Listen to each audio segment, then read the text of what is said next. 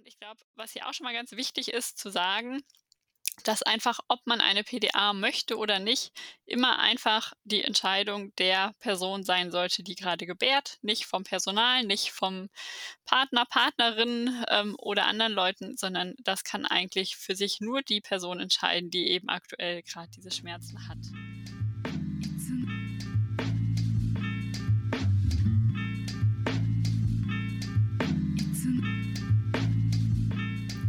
Gut vorbereitet, die Geburtsvorbereitung zum Hören. Der UMA Podcast, ein Podcast für mehr Selbstbestimmung während Schwangerschaft, Geburt und Wochenbett. Umfassende wissenschaftsbasierte Informationen sowie wertvolle Tipps aus der Hebammenpraxis. Wir sind Mirjam Peters und Julia Nolting.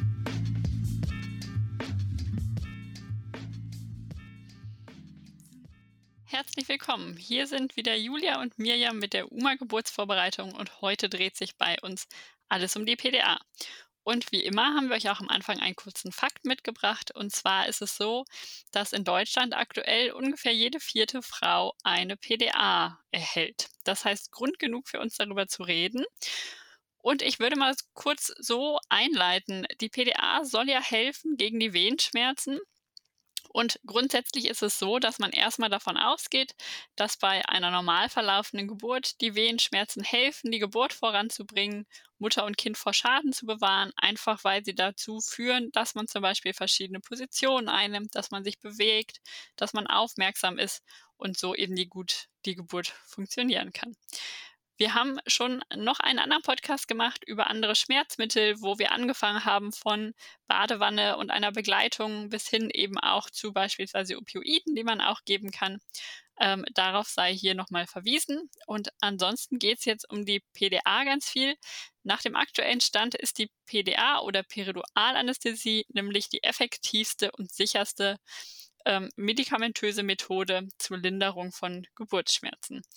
Und ich glaube, was hier auch schon mal ganz wichtig ist zu sagen, dass einfach, ob man eine PDA möchte oder nicht, immer einfach die Entscheidung der Person sein sollte, die gerade gebärt, nicht vom Personal, nicht vom Partner, Partnerin ähm, oder anderen Leuten, sondern das kann eigentlich für sich nur die Person entscheiden, die eben aktuell gerade diese Schmerzen hat. Ja, was genau ist denn eigentlich ähm, eine PDA, die ebenso gut wirkt. Bei der PDA ist es so, dass, ähm, ja, ich, ich fasse mal gleich zusammen, Julia, und du erzählst, glaube ich, dann gleich mal, wie es ganz praktisch ähm, abläuft.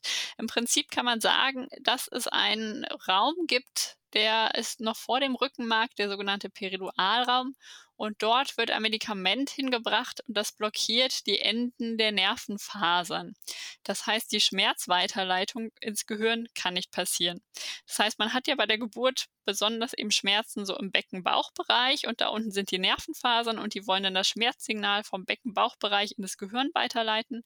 Und dieses Medikament blockiert eben unten die Schmerzweiterleitung an den Nervenfasern und die Nervenleitung, äh, ja, dieses Schmerzfunk, das Schmerzsignal kann nicht weitergeleitet werden, das wird sozusagen einfach gestoppt, abgebrochen. Und so erfährt das Gehirn sozusagen einfach nicht, dass da unten Schmerzen passieren. Und das führt im optimalen Fall dazu, dass man eben wirklich schmerzfrei ist. Ja, Julia, wie läuft das denn ganz praktisch ab? So ganz einfach ist es ja nicht. Nee, so ganz einfach ist es nicht. Ich wollte noch sagen, als du das eben das Verfahren so schön erklärt hast, dass man so Nervenbahnen blockiert, das ist ja nicht etwas Spezielles in der Geburtshilfe, sondern das macht man auch bei anderen Operationen. Das wird auch oft häufig bei Arm-OPs gemacht, dass man sozusagen die Nervenbahnen blockiert, damit man da keine Schmerzen hat. Ich wollte das nur vorab einmal sagen, dass dieses Verfahren einfach sehr verbreitet ist und nicht nur speziell auf die Geburtshilfe, ähm, also da zu sehen ist. Ja, aber wie läuft das Ganze ab? Also du hast eben so schön gesagt, die Frau, wir nehmen an, die Frau oder die sollte den Wunsch äußern, eine PDA ähm, zu wollen. Das heißt, sie möchte die Schmerzen reduziert haben. Und wenn das so ist, dann ist das leider nicht so, du hast das Verfahren eben schon gesagt, ähm, ist es nicht so einfach wie zum Beispiel eine Spritze geben oder eine Infusion geben, sondern es muss ein Team gerufen werden. Das ist so ein bisschen unterschiedlich, ob das die Anästhesisten sind, also die Narkoseärzte, Ärztinnen oder ob das äh, die Gynäkologinnen sind und Gynäkologen in den äh, geburtshilflichen Abteilungen. Äh, meist gibt es aber noch eine Anästhesie-Schwester oder Pfleger, der noch mitkommt und ähm, dann muss dieses Team angerufen werden oder informiert werden. In, während die sich auf den Weg sozusagen machen, meistens, es kann auch sein, dass die erst noch eine Arbeit natürlich beenden müssen, wird schon die Zeit natürlich genutzt und sozusagen wird die PDA vorbereitet. Das heißt, die Frau bekommt eine Flüssigkeitszufuhr, das heißt, es würde ein Zugang gelegt werden, ein venöser Zugang, eine Braunüle, über die Flüssigkeit gegeben wird, weil man einfach ähm, das Volumen sozusagen der Frau erhöhen möchte, damit es nicht zu einem Blutdruckabfall kommt. Also man hat so ein, ähm, eine der Nebenwirkungen, wir gehen da gleich nochmal ein, könnte sein, dass es ein Blutdruckabfall ist und dem entgegenzuwirken, ähm, gibt man der Frau dann schon vorab Flüssigkeit und es wird natürlich auch ein Überwachungsgerät, meistens ähm, ein CTG, damit das Kind überwacht werden kann, die Herztöne des Kindes angelegt und ein Blutdruckmessgerät, was ähm, so automatisch ähm, im Viertelstundentakt meines äh, meistens ähm, oder manchmal auch öfters, je nachdem, was die Frau für einen Blutdruck hat, den Blutdruck misst, damit sie gut überwacht werden kann. Ähm, ja, dann, wenn die ähm, Anästhesie oder die Gynäkologen da sind, wir zu sagen, du hast das eben gesagt, dass das im unteren Bereich der Wirbelsäule in ähm, ein kleiner Katheter gelegt wird in den äh, Periduralraum. Das heißt, dieses ähm, der untere Bereich des Rückens wird so ein bisschen abgeklebt klebt, damit man so, einen kleinen, so eine Art OP-Feld hat. Das wird auch ähm, steril abgewaschen, die Haut oberflächlich und örtlich betäubt erst. Und danach geht man mit einer Führungskanüle mit ähm, sozusagen durch die Wirbelkörper hindurch in diesen Periduralraum und legt durch diese Führungskanüle diesen kleinen Schlauch. Ähm, der dann in dem ähm, äh, in diesem Raum liegt und dort sozusagen das Mittel abgibt, also das Schmerzmittel abgibt, diese, ähm, um die Nervenbahn zu blockieren. Der Schlauch, der dann da liegen bleibt, das finde ich immer ganz wichtig, weil die meisten Frauen denken, sie kriegen eine Spritze in den Rücken gejagt und die bleibt dann da liegen. Ähm, das ist natürlich nicht so, sondern da bleibt nur ein klitzekleiner, hauchdünner Schlauch liegen und der Schlauch, den klebt man dann wenn er gelegt ist am Rücken fest, der liegt dann meistens so über einer der Schultern hinunter und an diesen äh, Schlauch wird eine Pumpe angeschlossen, über die man dann kontinuierlich Schmerzmittel kriegen kann. Entweder ist das automatisch eingestellt und in manchen Kliniken kann man sich dann auch selbst, wenn man denkt, oh, ich brauche noch ein bisschen mehr Schmerzmittel, ähm, das selber sozusagen ähm, nachspritzen. Da hat man so einen kleinen Drücker in der Hand und kann das selbst ähm, regulieren. Das gibt's auch oft in der Schmerzbehandlung nach OPs dass Frau, äh, dass Menschen ähm, sozusagen solche Schmerzpumpen kriegen, die die Patienten selber steuern könnten. Genau. Ähm, dann ist es so, wenn das gelegt worden ist, dann äh, beginnt das Medikament nicht sofort zu wirken, sondern das dauert meist. Ich würde sagen, in der Regel dauert das so ähm, ja fünf bis zehn Minuten dass das ähm, Schmerzmittel dann auch wirkt oder dass die Frauen deutlich merken, das wird anders. Was ich so ein bisschen eben vergessen habe zu sagen, ist, das wird nicht im Stehen gemacht, sondern ähm, weil man Angst hat, dass der Blutdruck fallen kann, ist es so, dass die Frauen meistens auf der Bettkante sitzen. Ich habe es auch erlebt, dass die Frauen liegen, also so, dass hinten, dass man guten Zugang zum unteren Rücken hat. Das ist wichtig. Ähm, das heißt, die Frauen müssen auch oft still sitzen. Das ist manchmal ein bisschen schwierig, wenn da eine Wehe kommt, weil dann oft der Drang ist, sich doch zu bewegen oder man veratmen möchte und sich ein bisschen bewegen möchte. Ähm, und dann wird manchmal gegebenenfalls, das habt ihr auch in der Folge von den Interventionen gehört, auch so ein Wehenhemmer manchmal gespritzt, damit man für diese Phase zumindest ruhig sitzen bleiben kann, damit das gut und zügig gelegt werden kann. Ähm, dann gibt es noch eine kleine Nachbetreuung, äh, also na, sozusagen eine Nachbetreuungsphase möchte ich es gerne nennen. Ähm, da sitzt die Frau meistens aufrecht im Bett, ähm, wird nochmal der Blutdruck weiterhin überwacht und auch das CTG sollte mindestens 30 Minuten noch laufen, nachdem die PDA gelegt worden ist. Ähm, wie gesagt, die Schmerzen ähm, werden dann immer weniger und ähm, der Blutdruck wird regelmäßig überwacht und man hofft ähm, durch dieses Sitzen, dass es die PDA, also dieses Schmerzmittel, sich auch gleichmäßig verteilt. Ähm, Denn es kann manchmal sein, dass die nicht optimal sitzt, so eine PDA. Das habe ich auch oft erlebt, ähm, dass es so ein bisschen einseitig ist, dass die Frauen dann berichtet haben, auf der einen Seite es, sind sie schmerzfrei und auf der anderen Seite merken sie die Wehe noch und dann kann man manchmal den Katheter nochmal ein bisschen zurückziehen, also ein bisschen die Position ändern und dann geht das. Ähm, manchmal kann es auch sein, dass die PDA sehr, sehr stark ist und äh, dass die Frauen das Gefühl haben, sie können die Beine gar nicht mehr bewegen. In der Regel sollte es aber so sein, dass eine Walking PDA, so nennt sich das, gelegt wird. Das heißt, dass die Frauen weiterhin ähm, trotz ähm, dass sie eine Betäubung haben im Beckenbereich, weiterhin umherlaufen können, dass sie stehen können vor dem Bett. Das kann manchmal ein bisschen wackelig sein und fühlt sich so ein bisschen an wie eingeschlafen, ähm, aber dass sie sich weiterhin genauso mobil ähm, bewegen können. Und ähm, die Männer sagen dann auch oft, wenn die Schmerz einsetzen, das ist jetzt eine ganz andere Frau und die Frauen reden auch wieder viel, viel mehr und können lachen. Manche schlafen dann auch. Also weil das einfach wirklich, du hattest es am Anfang gesagt, die effektivste Methode ist und ähm, wirklich richtig gut ähm, gegen die Schmerzen wirkt. Die Frauen sagen ganz oft nur, die merken, dass der Bauch hart wird, aber dass nichts mehr wehtut. Ähm, jetzt habe ich ganz praktisch erzählt, wie das abläuft. Vielleicht habe ich was vergessen, Mirjam. Und ansonsten, vielleicht weißt du noch irgendetwas zu den Nebenwirkungen. Genau, nee, ich finde, du hast alles gut erklärt. Da ist mir nichts aufgefallen, was du vergessen hast. Ähm, es ist äh, einfach so, die wirkt super gut gegen die Schmerzen, ist da sehr effektiv, kann aber eben auch ein paar Nebenwirkungen haben. Die erste Nebenwirkung, von denen man, äh, von der man ganz viel hört, sind die sogenannten Rückenschmerzen. Und die haben sich aber in Studien gar nicht als Wahrheit ähm, herausgestellt. Ähm, das heißt, manchmal ist es so, dass, dass Frauen denken, sie haben Rückenschmerzen durch diese PDA und das konnte aber nie nachgewiesen werden. Vermutlich ist es so, dass einfach die Schwangerschaft an sich und das Baby und das Stillen einfach eben auch alles Faktoren sind, die einfach Rückenschmerzen auch gerade durch, ja, durch die Haltung, durch die Körperhaltung verursachen können. Eine Nebenwirkung, die es aber geben kann, ähm, sind Kopfschmerzen und zwar sehr, sehr, sehr, sehr starke Kopfschmerzen. Das ist sehr selten, so 0,1 bis 1,5 Prozent. Ähm, und zwar ist es so, dass wenn eben dieser kleine Schlauch gelegt wird in den Peridualraum, kann es sein, dass es ein bisschen zu weit geht. Und dann ist es so, dass da ein paar Tropfen Flüssigkeit von der Rückenmarksflüssigkeit austreten können. Und der Körper braucht ein paar Tage Zeit, um diese Flüssigkeit nachzubilden. Und solange diese Flüssigkeit fehlt, kriegt man einfach diese dollen Rückenschmerzen. Ähm, wenn das passiert, ist das wirklich gar nicht so schön. Also ich habe das erlebt, dass die Frauen dann wirklich ein paar Tage in einem verdunkelten Zimmer nur gelegen haben. Die konnten auch nicht aufstehen, sich nicht um ihr Kind kümmern, nicht wickeln oder so. Also dass die wirklich, wirklich doll sind. Man kann das dann ganz gut behandeln. Ähm, das geht dann auch wieder weg. Da bleiben keine ähm, ja, längerfristigen Nebenwirkungen bestehen. Aber die ersten Tage hat man dann halt einfach so ein bisschen, ja, verpasst, sage ich jetzt auch mal, oder mit Kopfschmerzen verbracht. Dann gäbe es so die theoretische Möglichkeit auch von Infektionen in der Einstich, äh, an der Einstichstelle. Das habe ich so nie erlebt, Julia. Ich weiß nicht, ob du es mal erlebt hast. Natürlich überall, wo man so eine kleine Verletzung macht, kann immer eine Infektion passieren.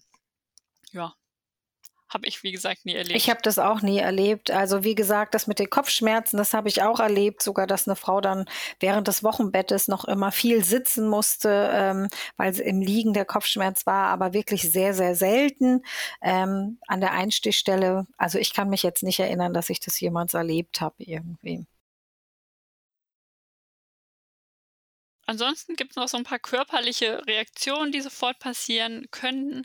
Das ist einmal Juckreiz, wie so eine allergische Reaktion. Auch das kommt nicht so häufig vor, aber manchmal, dass man sich einfach dann ganz, ganz doll kratzen muss, weil einfach das Medikament nicht so gut vertragen wird oder der Körper darauf reagiert. Es ist so, das hattest du schon gesagt, Julia, es kann sein, der Blutdruck fällt ab. Da müsste man wieder Medikament geben, dass der Blutdruck sich stabilisiert. Es kann sein, man kann sich nicht so gut bewegen, eben als Nebenwirkung. Und was häufiger oder einfach ja sogar sehr häufig passiert, ist, dass man nicht so gut selber Pipi machen gehen kann, auf Toilette gehen kann, weil einfach der mm, ja da quasi auch das so ein bisschen betäubt ist zu fühlen, wenn man auf Toilette geht, gehen muss und wie man den Schließmuskel lockern kann, sodass man eben da ja, die Blase entleeren kann. Und dann ist es eben so, dass häufiger quasi ein Katheter gemacht werden muss. Das heißt, es wird so ein kleiner Schlauch in die Harnblase gelegt, sodass eben da die Harnblase immer ganz leer ist, weil das hatten wir auch schon ein paar Mal. Bei der Geburt geht es da um jeden Zentimeter und um jeden Millimeter und deswegen sollte die Harnblase immer möglichst leer sein, damit die da nicht so im Weg sein kann. Ja, und dafür könnte man auch nochmal sagen, das merkt ihr natürlich nicht, weil das ist gleich mit betäubt. Das hört sich jetzt erstmal so ein Katheter legen, hört sich auch erstmal nicht so schön an, aber das merkt man natürlich nicht, weil das mit betäubt ist. Und äh, man hat häufig das Gefühl, dass man die Blase noch entleeren kann und die meisten Frauen gehen auch noch zur Toilette, aber man schafft es oft nicht, die komplett zu entleeren und deswegen machen, äh, macht man dann manchmal nochmal vorsichtshalber so ein ähm, ein Katheterurin, weil wie gesagt, eine leere Blase immer sehr förderlich äh, während der Geburt ist. Genau. Und dann gibt es noch Auswirkungen eben direkt auf die Geburt, also ob sich die Geburt verändert durch eine PDA. Was man weiß aus Studien, es gibt nicht mehr oder weniger Kaiserschnitte durch die PDA, das bleibt also gleich. Was passieren kann, ist, dass der Körper weniger Wehen produziert. Auch da geht man davon aus, dass der Körper sich sozusagen nicht so gut selber spürt und deswegen das nicht so gut klappt mit den Wehen. Das heißt, es wird häufiger ein Wehenmittel ähm, gegeben nach der PDA. Auch da haben wir schon mal jetzt kurzer Verweis wieder im Podcast Intervention und auch im Podcast Interventionskaskaden drüber gesprochen, was so ein Wehenmittel auch mit einem machen kann. Und wie das so funktioniert, da könntet ihr also gerne ähm, nochmal weiter zuhören. Und eben, dass es auch sein kann, dass durch die PDA dann eben weitere Interventionen kommen. Das heißt, man wollte vielleicht nur die PDA, aber dass es eben sein kann, dass zum Beispiel dann nach der PDA Wehenmittel gegeben werden müssen, weil die nicht so gut funktionieren. Das sind eben einfach sozusagen Nebenwirkungen, die die PDA haben kann, die man einfach wissen sollte, damit man so ein bisschen weiß, ja, für sich entscheiden kann, möchte ich das trotzdem oder vielleicht dann doch nicht. Was auch sein kann oder laut Studien diskutiert wird, ist, ob es mehr ähm, Sauglockengeburten gibt. Ähm, das zeigt sich in einigen Studien, vermutlich, weil man sich einfach nicht mehr so gut bewegen kann, weil man nicht so gut mitschieben kann, weil da so ein bisschen das Gefühl dann einfach fehlt, wie man genau schieben sollte, dass deswegen dann eben häufiger so ein bisschen nachgeholfen werden muss, das Kind mit einer Sauglocke geholt werden muss. Es gibt auch neuere Studien, die sagen, dass wenn eine PDA sehr gut gelegt ist, sodass man sich eben sehr gut bewegen kann, dass dann dieser Effekt nicht so stark auftritt ähm, und dass das vielleicht eher noch auch an älteren PDA-Methoden lag. Da kann man aktuell nicht so eine ganz klare Aussage zu treffen, ob eben die Saugglocken dadurch erhöht werden oder nicht. Genau, ansonsten kann es noch sein, dass eben mehr CTG geschrieben wird, dass man mehr die CTG-Gurte auch umhat, was wieder so ein bisschen die Bewegung einschränkt. Und es ist, gibt Hinweise darauf, dass das Stillen nicht ganz so gut klappt am Anfang oder dass der Stillstart ein bisschen schwieriger ist, man da dann vielleicht nochmal dem Ganzen ein bisschen mehr Aufmerksamkeit und Energie schenken muss. Ähm, ist auch nicht so ganz klar, ist auch nicht so ganz klar, warum das so ist. Jetzt habe ich so ein bisschen erzählt, dass eine PDA eben dazu führen kann, dass die Geburt ja, ein bisschen mehr Eingriffe danach benötigt, damit sie gut weiterläuft, wie zum Beispiel eben das Wehenmittel oder eben auch manchmal eine Sauglocke.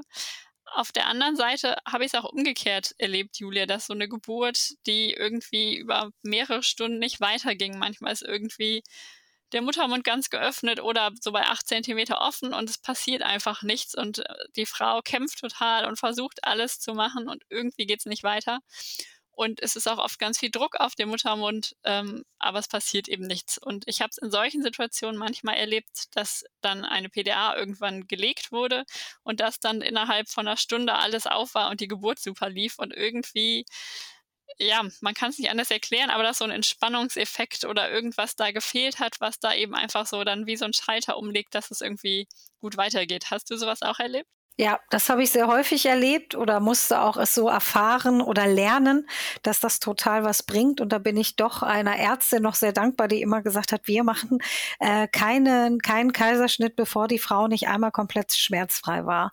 Und ähm, das ist eigentlich, das ist mir sehr hängen geblieben in meiner Laufbahn, weil ich immer denke, wenn man, wir hatten ja auch viel über den Geburtsmechanismus gesprochen und manchmal, also was das Kind für Bewegungen im Becken machen muss. Und manchmal kann man sich auch vorstellen, wenn man einmal komplett schmerzfrei frei geworden ist, dass man vielleicht dann einmal noch entspannt. Ich hatte auch eben schon gesagt, die Frauen schlafen manchmal daneben, also sie kommen richtig in eine Phase der Entspannung rein. Und wenn man da vielleicht dann, ist ja logisch, wenn man entspannter ist, ähm, äh, entspannen sich auch Muskeln ähm, und dadurch kann natürlich so ein Beckeneingang oder ein Beckenausgang vielleicht auch noch ein, ein zwei Millimeter ähm, größer werden und vielleicht ist es genau das oder einen halben Zentimeter, keine Ahnung, genau das, was das Kind gerade braucht. Und das finde ich irgendwie ähm, ähm, irgendwie nachvollziehbar. Und ich glaube, es ist auch noch mal für die Wehen, es geht, glaube ich, um diesen Moment einmal zu entspannen und dass man wieder neue Kraft schöpfen kann, ne? dass man auch wirklich noch mal einmal einschläft. Wir hatten in der Folge auch bei der Aust ähm, Austrittsphase gesagt, dass die Frauen auch in diesem, wenn sie mitschieben, manchmal noch mal zwischendrin auch, äh, wenn da auch noch mal einschlafen. Es geht immer darum, wieder Kräfte zu schöpfen und vielleicht ist es genau das mit der PDA, dass man wieder Kräfte sammeln kann und dann geht es wirklich noch mal gut voran. Und ähm, wir hatten so ein bisschen ähm, im Vorfeld dieser Sendung hast oder hast du gesagt gesagt, in dieser Folge hattest du gesagt, eine therapeutische PDA. Und ich finde, dass das manchmal wirklich eine äh, Therapiemöglichkeit ist, wenn so ein Geburtsverlauf wirklich ähm, sich lange hinzieht, wenn die Frau schon sehr erschöpft ist oder wenn man manchmal denkt, was macht das Kind, warum kommt das da einfach nicht ins Becken rein oder so.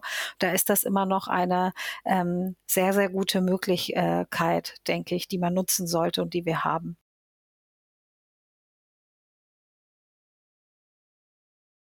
Was mich auch noch interessieren würde, ist es so, dass ich es auch kenne, dass PDAs nicht zu früh gelegt werden sollten. Also manchmal, dass Frauen ähm, in den Kreißsaal kommen, direkt sagen, sie wollen eine PDA und es wird aber gesagt, nee, das ist noch zu früh, die Geburt funktioniert noch nicht.